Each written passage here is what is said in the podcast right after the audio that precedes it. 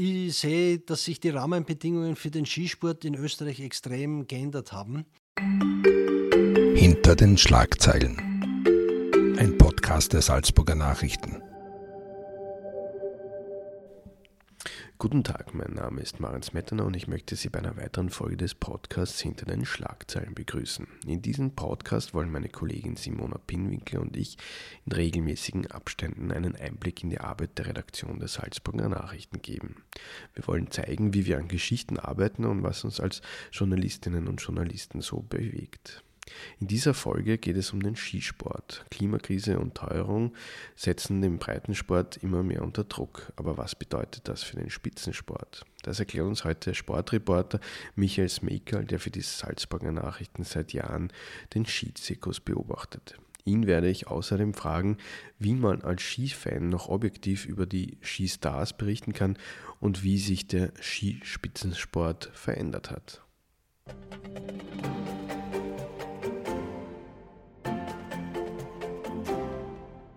Servus Michael. Meine Empfehlung, hallo Marian.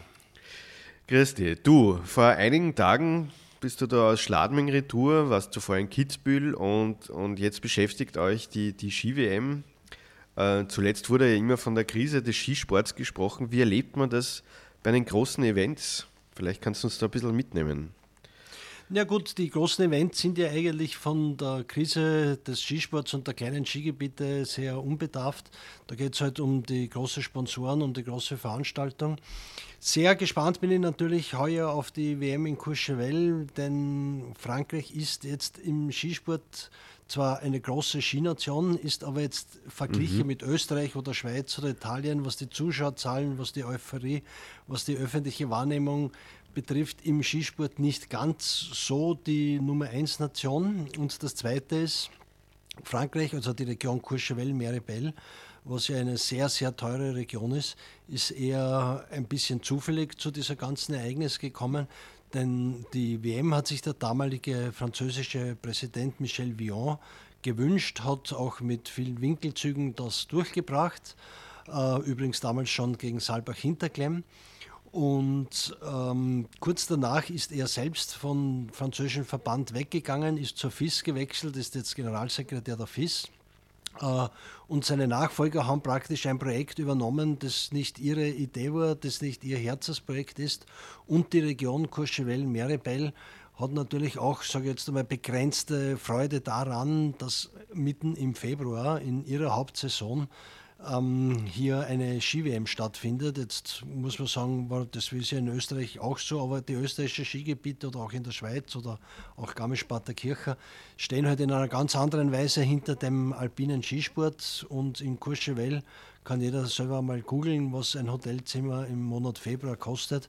Also die fangen sehr oft bei 1000 bis 1500 Euro die Nacht an. Mhm. Und da ist man halt dort nicht wirklich übertrieben glücklich, dass man mitten in der Hauptsaison zwei Wochen einen mehr als tausendköpfigen Skitross beherbergen darf. Mhm. Und wie war die Stimmung in Schladming und in Kitzbühel?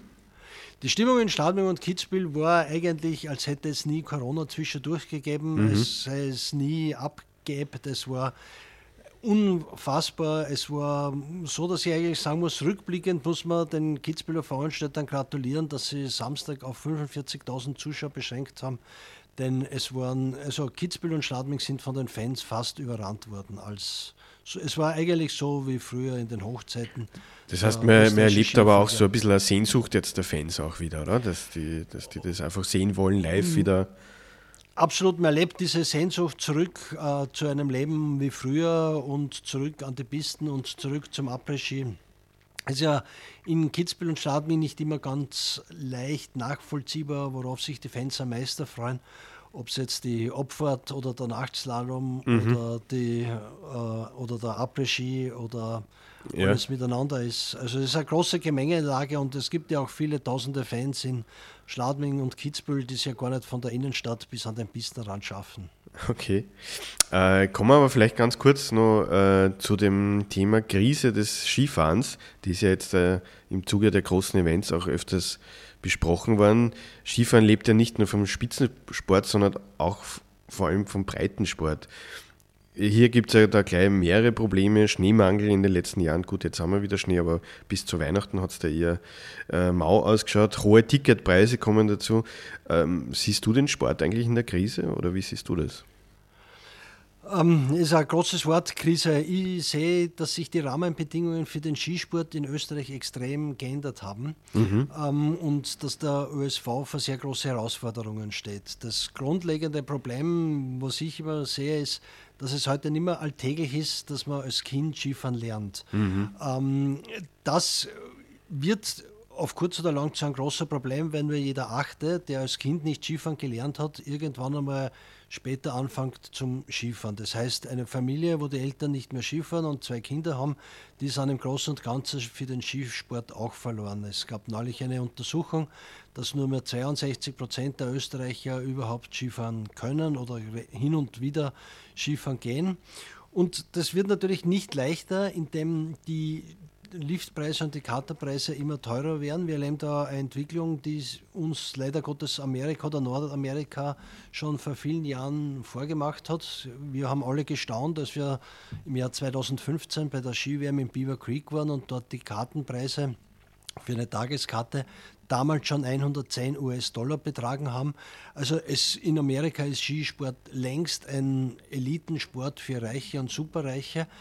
Ähm, und vielleicht nicht ganz, aber in diese Richtung bewegt sich auch der, der, Skisport in Österreich. Und das wird natürlich auf kurz oder lang äh, zu einem Problem auch für den breiten, also so erst für den Breitensport und dann in weiterer Folge für den Spitzensport und für den ÖSV werden.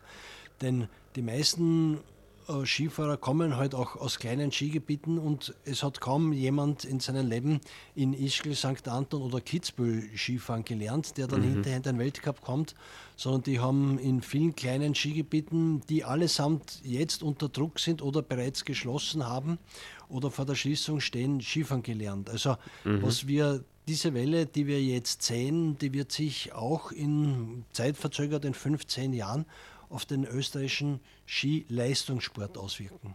Mhm. Ich komme selbst aus einer kleinen niederösterreichischen Gemeinde und habe dann auf einen kleinen Skilift damals Skifahren gelernt.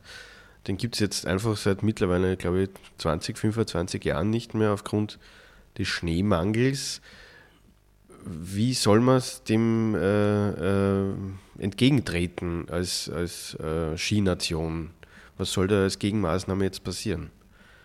Naja, ich persönlich sehe nach wie vor einen ganz großen äh, Hebel daran, äh, dass es weiterhin Schulskikurse geben kann mhm. oder geben soll.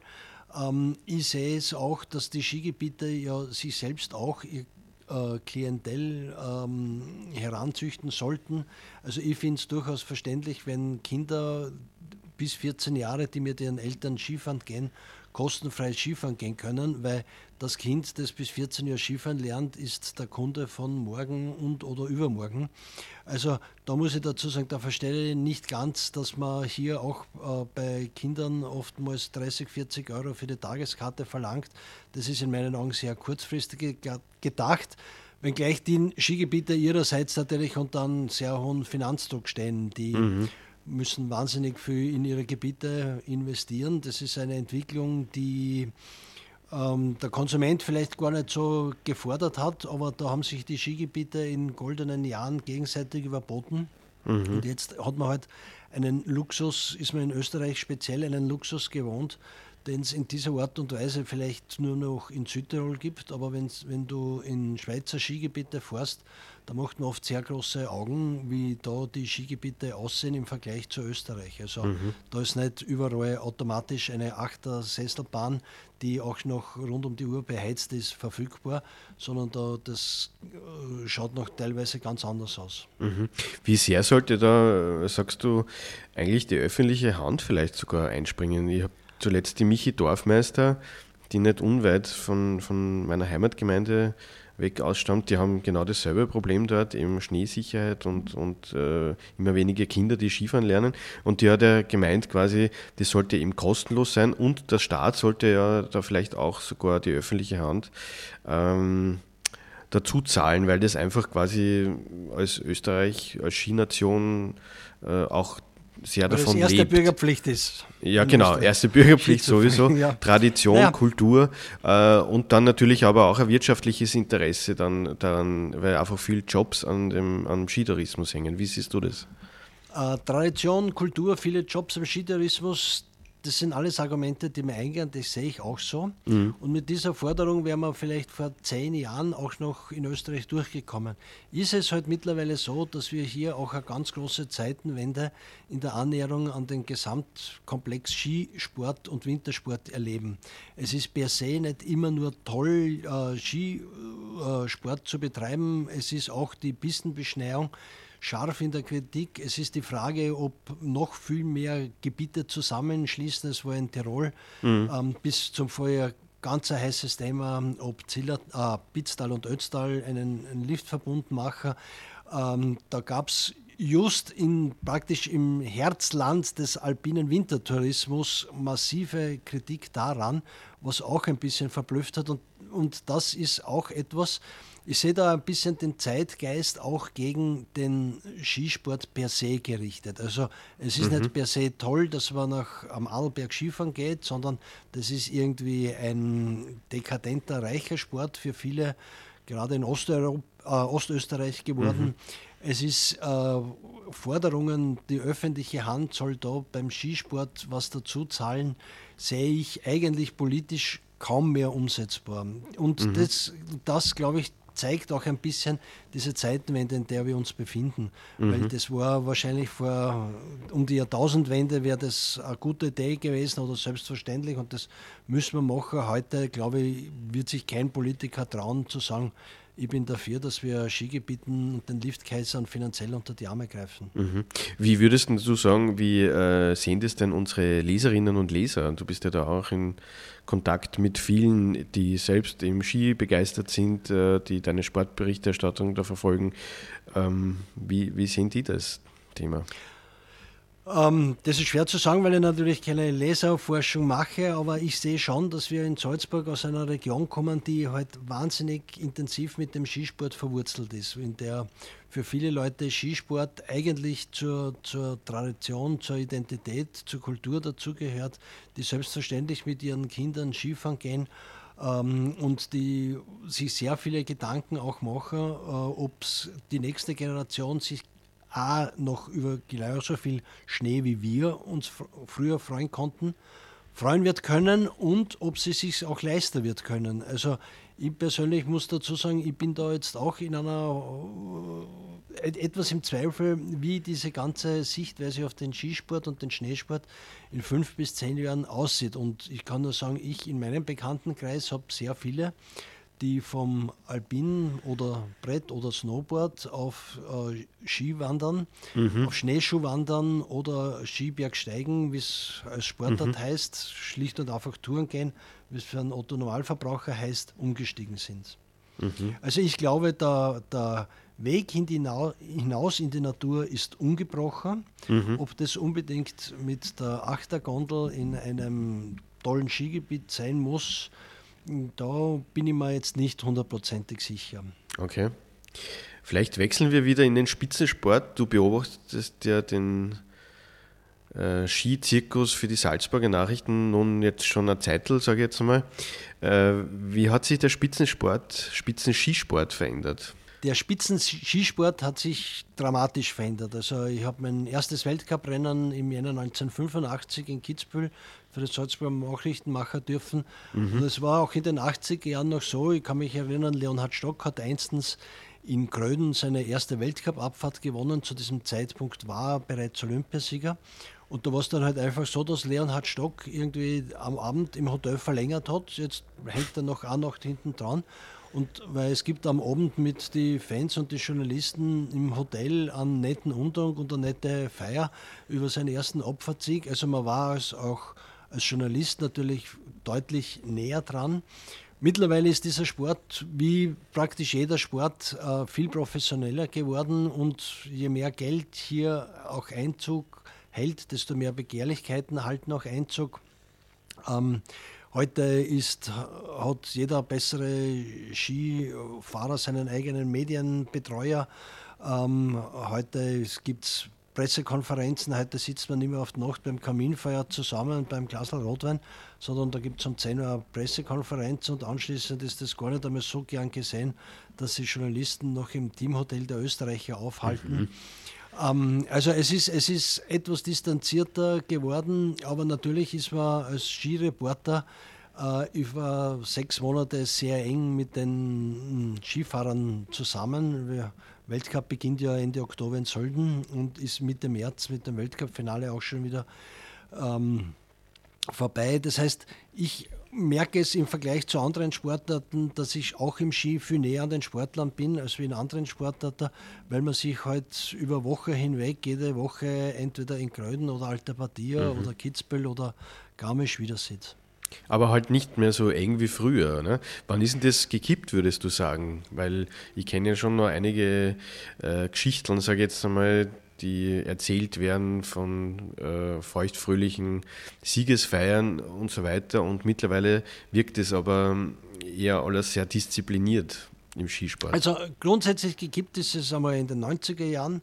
Das war halt auch die Phase, wo Skisport äh, aus dem alpinen folkloristischen äh, Hobby mehrere Alpinnationen zu einem richtigen Profisport geworden ist. Mhm. Und ganz radikal gekippt ist das natürlich äh, mit dem Aufkommen von Social Media. Ich habe neulich mhm. diese Freude gehabt, dass ich Hermann Mayer ein Interview führen durfte mhm. zu seinem 50. Geburtstag und da war halt die grundlegende Frage darin, die wir uns alle gestellt haben, ähm, wäre eine Karriere vor Hermann Mayer, so wie er sie hatte, äh, in Zeiten von Social Media überhaupt möglich? Und ich sage einmal, wahrscheinlich nicht, weil mhm. Hermann Mayer war ja gut, dass er zweimal die Woche für einen, einen kleinen Skandal sorgt und das blieb halt meistens unter der Decke. Mhm. In Zeiten von Social Media wäre das durch die Decke gegangen.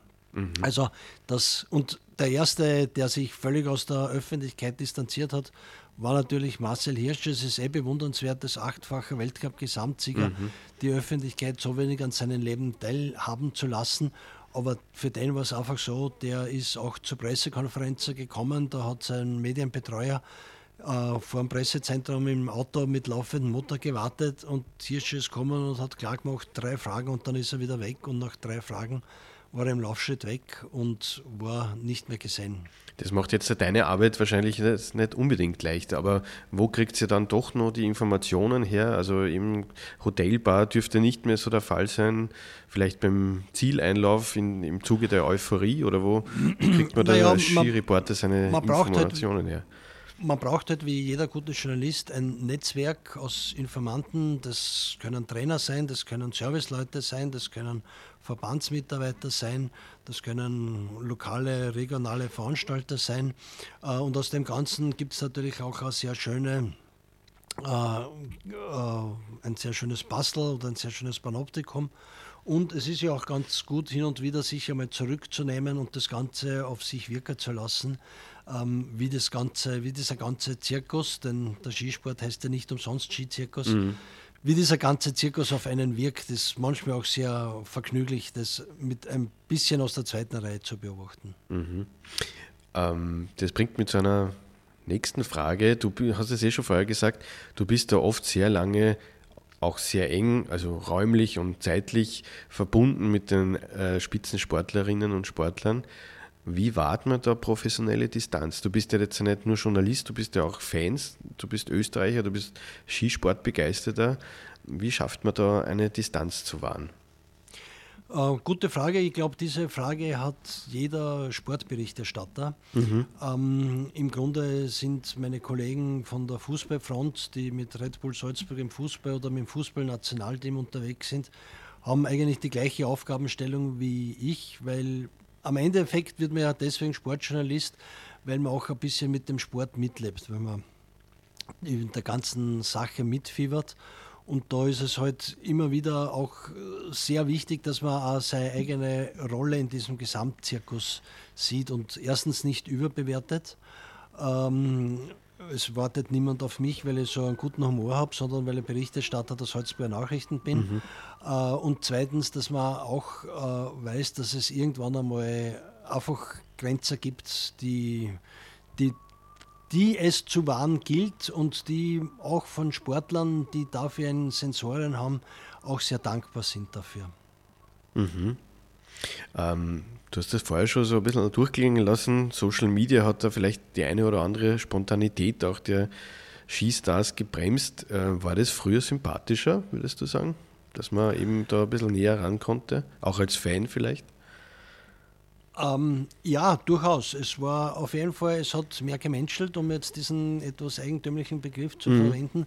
Es war halt einfach so, dass sie, wenn ein Skisportler zurückgetreten ist, war das automatisch so, dass man sie dann im Frühjahr bei dem noch zu einem großen Abschiedsfest getroffen hat.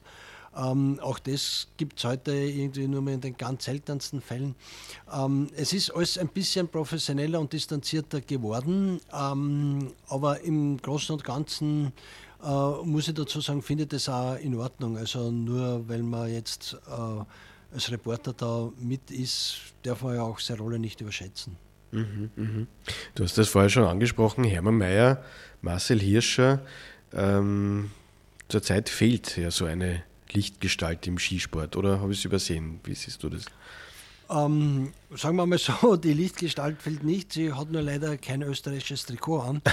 ähm, ja. Marc Odermatt ist einer der wirklich faszinierendsten Figuren in diesem mhm. Skisport. Der ist jetzt noch sehr jung. Ich kann mir vorstellen, dass auch aus ihm noch eine richtige Figur wird, weil derzeit ist er einmal ein überragender Skifahrer, aber mhm. für, die, für die Medien noch keine richtige Figur. Ähm, ja, sowas, was Hermann Mayer, ich muss auch sagen, Anna Veit oder Marcel Hirscher waren, das waren halt natürlich exorbitante Glücksfälle für den ÖSV. Ähm, dass die drei allesamt auch noch aus Salzburg kommen, war halt auch für unsere Tageszeitung Salzburger Nachrichten ein gewisser Glücksfall, weil wir halt da dann doch noch einmal eine Spur näher dran sind als, als andere Zeitungen. Aber man kann nicht erwarten, dass es alle fünf Jahre einen äh, alpinen Superstar vom Himmel schneit. Das kann man auch in Österreich nicht erwarten. Und ich muss ganz ehrlich sagen, ich habe ein bisschen Sorge um die Zukunft des heimischen Skisports. Deswegen, wenn man sich die Nachwuchslisten anschaut, der 17, 18, 19-Jährigen, da sind auch jetzt schon die Österreicher nur mehr unter ferner Liefen. Da kommt eine unglaubliche Phalanx von Norwegern und Italienern, mhm. ähm, die über den Skisport hinwegrollen werden. Und wenn die ihre Talente so durchbringen, ähm, wie wir sie jetzt natürlich fairerweise wünschen, dann wird die Situation sich in den nächsten vier, fünf Jahren für Österreich nicht verbessern, sondern eher noch einmal zum Schlechteren wenden. Mhm. Bei den Damen stellt ja die Michaela Schifrin gerade alles alles auf den Kopf. Äh, wie bewertest du da Ihren Siegeszug? Ja, die wird in die Geschichte eingehen. Ne? Großartig, der ist schon in die Geschichte eingegangen. Mhm. Man muss ja dazu sagen, das ist natürlich, das kann man mit einem positiven und einem negativen Auge sehen. Es gibt und gab im Damenrennsport immer einzelne Figuren, die dem ganzen Zirkus exorbitant ihren Stempel aufgedrückt haben und so gut wie unschlagbar waren. Ich rede da jetzt in den letzten Jahren von einer Linze Won, die immer wieder kehrt ist, auch von einer Tina Maase, äh, die den Weltcup äh, phasenweise dominiert hat nach Belieben. Und wenn man jetzt vorstellt, dass Michaela Schifrin bis dato allein in diesem Winter bereits elf Weltcupsiege gefeiert hat, muss man dazu sagen, das ist zwar ein echter alpiner Superstar, dass aber ein Sport von einer Person so fast nach Belieben dominiert wird, ähm, zeigt eigentlich kein übertrieben gutes Bild über die Leistungsfähigkeit in der gesamten Sportart. Mhm. Also die Konkurrenz jetzt angesprochen. Verstehe, ja. Ähm, kommen wir zu einer etwas heißeren Geschichte in der kalten Jahreszeit. Ihr schreibt derzeit über den FIS-Chef. Ähm, hat die FIS selbiges Problem wie andere Sportgroßorganisationen, wie etwa die FIFA, der ja auch massiv unter Kritik war in den letzten Monaten, dass sie eben zu mächtig ist und es mehr um die Wirtschaft und um Politik als um den Sport geht? Hat die FIS da dasselbe Problem? Ähm, naja, sagen wir mal so, äh, bevor wir jetzt vom Problem reden, würde ich mal sagen, die FIS und die FIFA haben wie alle großen äh, internationalen Sportverbände und dann nämlich jetzt zuallererst noch das Internationale Olympische Komitee dazu. Mhm. Weniger ein Problem, sondern ein Ziel. Das mhm. ist gnadenlose Gewinnmaximierung. Mhm. Und wenn man vorstellt, ich kann mich erinnern, in meiner Jugend war eine Fußballweltmeisterschaft, die ist aus 16 Nationen bestanden, 16 Länder, die da teilgenommen haben, Heuer haben wir eine WM mit 32 erlebt und in vier Jahren werden wir eine Fußball-WM mit 48 teilnehmenden Nationen erleben. Also jede Sportart wird in extensis aufgeblasen und ausgedehnt. Und äh, das nicht, weil die Nachfrage so unendlich äh, steigerbar ist, sondern weil schlicht und einfach halt einfach noch mehr Geld da drinnen liegt und noch mehr Geld umgesetzt wird. Da kann man auch die Formel 1 nehmen, die ist früher mit zwölf Saisonrennen ausgekommen. Nächste Saison stehen jetzt 24, wenn China dabei sein sollte auf dem Programm. Also man hat das Programm de facto komplett verdoppelt. Und das ist, das ist so der innere Antrieb aller großen äh, Verbände, inklusive Olympisches Komitee, die ja auch ihr Programm in einer Art und Weise ausdehnen, dass man dass selbst Insider schon manchmal gar nicht mehr so hundertprozentig sicher sind, welche Sportart ist jetzt olympisch oder nicht. Das führt natürlich zu ähm, einer exorbitanten Selektionierung im Sport, weil niemand kann sich mittlerweile für fünf oder sechs oder sieben Sportarten interessieren, sondern man hat schon genug ähm, Schwierigkeiten, den Überblick über seine ein, zwei, drei Lieblingssportarten, die man hat, zu bewahren. Und das führt auch dazu, dass halt ganz neue äh, Sportarten auf der Seite hereinkommen. Ich muss jetzt dazu sagen, beeindruckend, äh, was sich bei dieser Darts-WM mhm. Pelli in London abspielt, Ende Dezember. Mhm. Die haben, auch die haben äh, heuer zum Beispiel in äh, einem deutschen Spartenkanal 20% Reichweite gehabt mhm. in einem Kanal, den, in einer TV-Station, die kaum ein Mensch kennt. Und das sind Dinge, da, da, wird sich die Sportwelt noch dramatisch verändern. Und da ist halt jeder beim Versuch daran, sich ein möglichst großer Kuchen herunterzuschneiden. Was jetzt zurück zur FIS, was die FIS betrifft, da geht es um ein grundsätzliches Problem. Auch im Weltcup ist viel Geld vorhanden. Wie wird das aufgeteilt? Die nationalen Verbände und die Organisatoren der einzelnen Rennen tragen das Risiko, tragen die Vermarktung und kassieren die Gelder. Und da hat natürlich die FIS äh, ein Auge drauf geworfen und die kann sich vorstellen, eine Zentralvermarktung. Das würde heißen, es gibt immer die fünf, sechs, sieben gleiche Sponsoren bei allen Weltcuprennen plus den Namenssponsor bei allen Weltcuprennen. Äh, und das wäre äh, die Vorstellung der FIS, die da glaubt, dass man weitaus mehr Geld lukrieren kann. Die hat nur zwei Nachteile. Einerseits würden die nationalen Verbände wie der ÖSV oder DSV oder Swiss Ski ähm, eine massive Einnahmequelle verlieren. Also für den ÖSV würde ich jetzt einmal sagen, wäre das fast existenzbedrohend oder mhm. sie müssen ein ganz neues Geschäftsmodell aufstellen.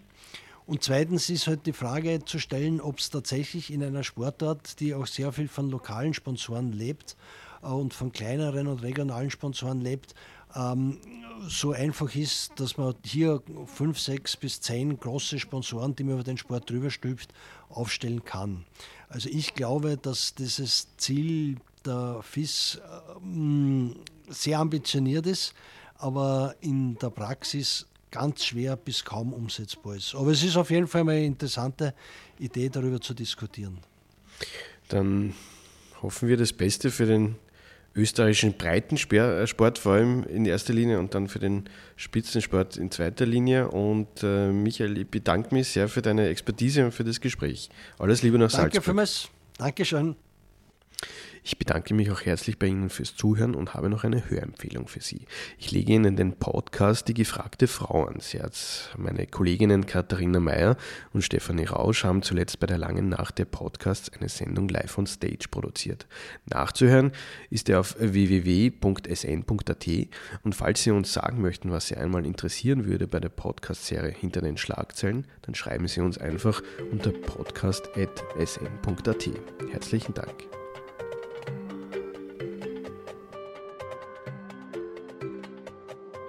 Das war ein Podcast der Salzburger Nachrichten. Redaktion Simona Pinwinkler und Marian Smetana. Wenn Sie mehr wissen wollen, besuchen Sie uns im Internet auf www.sn.at.